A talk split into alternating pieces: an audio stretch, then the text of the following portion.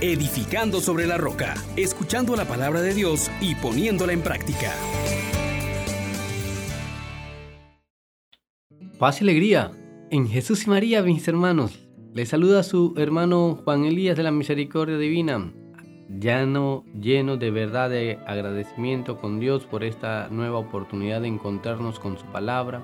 Y por eso también te invito a ti, hermano, hermana, a que seas agradecido y que invocando al Espíritu Santo nos unamos más al Señor. Ven Espíritu Santo, llena los corazones de tus fieles y enciende en ellos el fuego de tu amor. Envía Señor tu Espíritu y renovarás la paz de la tierra. Bendito seas tú, Señor Dios nuestro, que en este día nos regalas la oportunidad de escuchar tu palabra.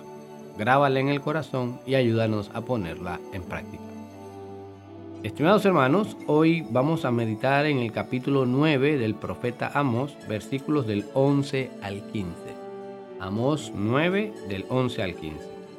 Así dice el Señor. Aquel día levantaré la choza caída de David, taparé sus brechas, levantaré sus ruinas como en otros tiempos, para que posean las primicias de Edom y de todas las naciones donde se invocó mi nombre oráculo del Señor. Miren que llegan días, oráculo del Señor, en que el que ara sigue de cerca al segador, el que pisa las uvas al sembrador. Los montes manarán vino y fluirán los collados. Haré volver los cautivos de Israel. Edificarán ciudades destruidas y las habitarán. Plantarán viñas y beberán de su vino. Cultivarán huertos y comerán de sus frutos los plantaré en su campo y no serán arrancados del campo que yo les di, dice el Señor tu Dios. Palabra de Dios. Te alabamos, Señor. Hermana, hermano, este es un anuncio hermoso, tremendamente gratificante. Y es una palabra cierta.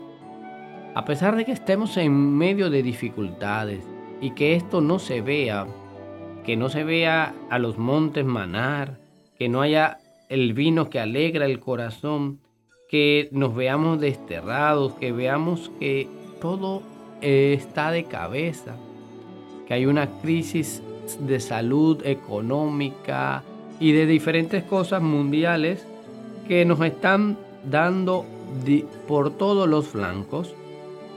Hoy el Señor nos está recordando que Él es fiel y que Él puede hacer que todo esto cambie.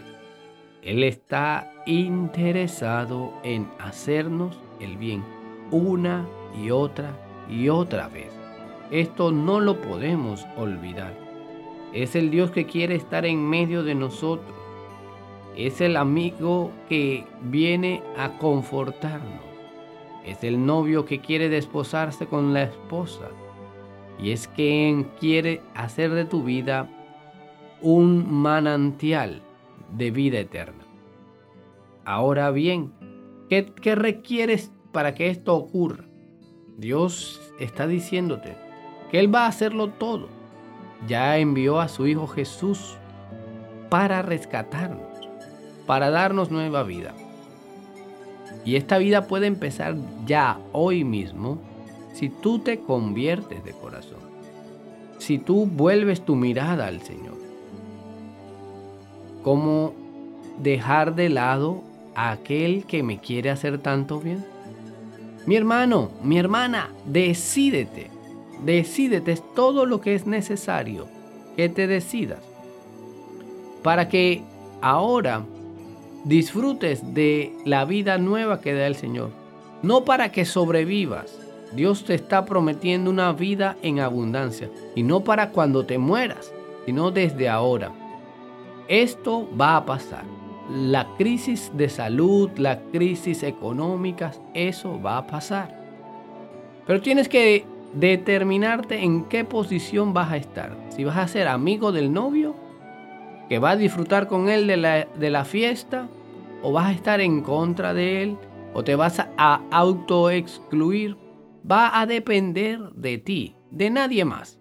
Tú eres la única persona que tiene en tu mano la determinación y la decisión de estar con Dios o estar en su contra. Nadie más te puede cumplir esto. Muchos te los podrán prometer, pero solo Dios te lo va a cumplir.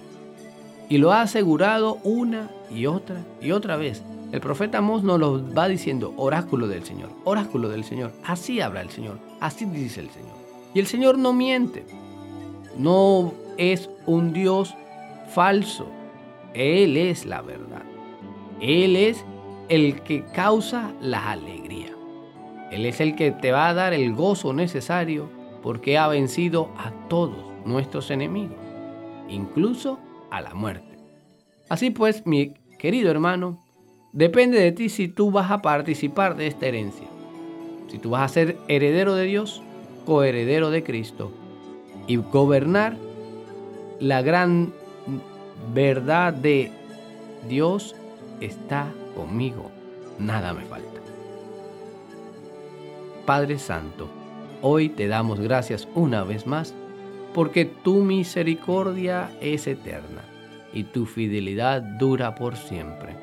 Porque no nos abandonas, Señor, sino que eres de un Dios que está atento a mis necesidades, que busca traer la alegría a mi vida, que enviaste a tu Hijo Jesús. Y nos recuerdas que hoy es el día de salvación. Permíteme acoger tu llamada y tu palabra de vida. Amén, amén, amén. Bendiciones para todos. Les exhortamos, hermanos, por la misericordia de Dios, que pongan por obra la palabra y no se contenten solo con oírla.